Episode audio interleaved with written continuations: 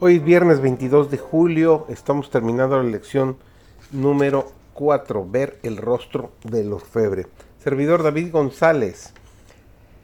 El plan de salvación no indica meramente cómo salir de nuestra condición pecaminosa para llevarnos a un lugar más feliz.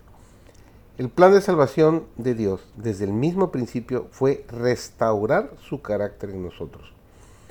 Pablo destaca ese propósito claramente en su carta a los romanos, en el capítulo 8, versículo 29, porque a los que antes conoció, también los predestinó para que fuesen hechos conforme a la imagen de su Hijo, para que Él sea el primogénito entre muchos hermanos. Sin embargo, e increíblemente este proceso de reflejar el carácter de Jesús no se detendrá cuando Él venga y seamos transformados en un abrir y cerrar de ojos. Porque los que en este mundo andan de acuerdo con las instrucciones de Cristo, llevarán consigo a las mansiones celestiales toda adquisición divina, y en el cielo mejoraremos continuamente. Cuán importante es, pues, el desarrollo del carácter en esta vida. Desde el principio, Satanás ha proclamado que la forma en que Dios se comporta es injusta. Desde el momento en que Satanás y sus ángeles fueron echados del cielo, el Señor ha concedido mucho tiempo para que el carácter del gran engañador se revele.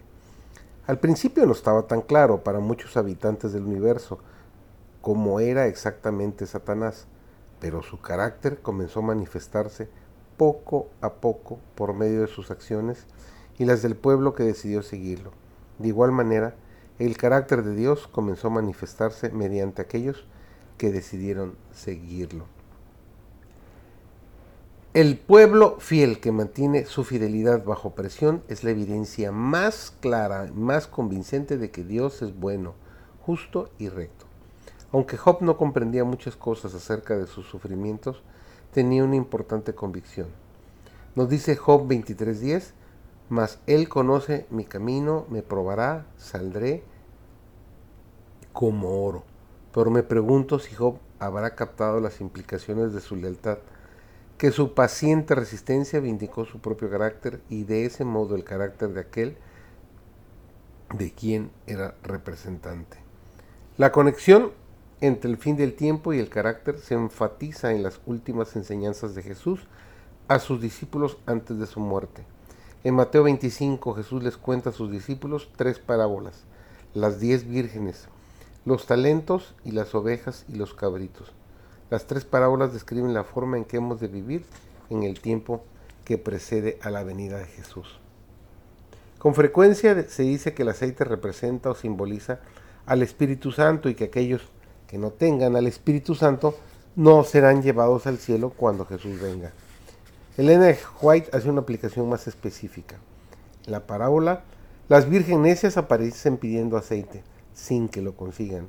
Esto es un símbolo de los que no se han preparado desarrollando un carácter para permanecer en el tiempo de crisis.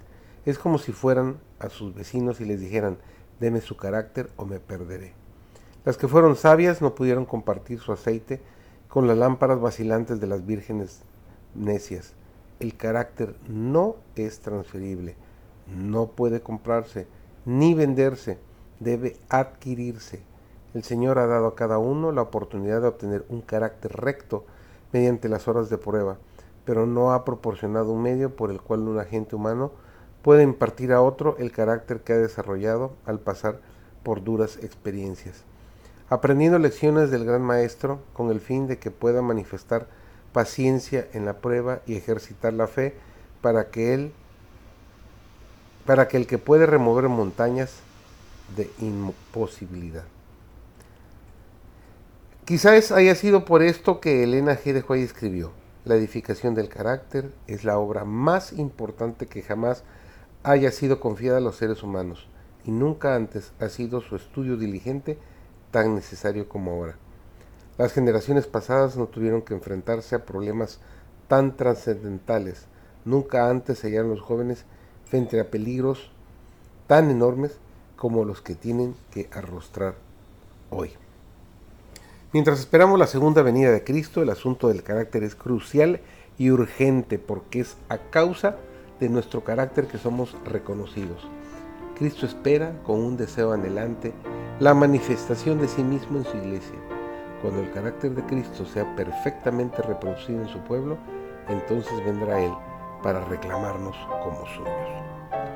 Que el Señor te bendiga y que tengas un excelente fin de semana.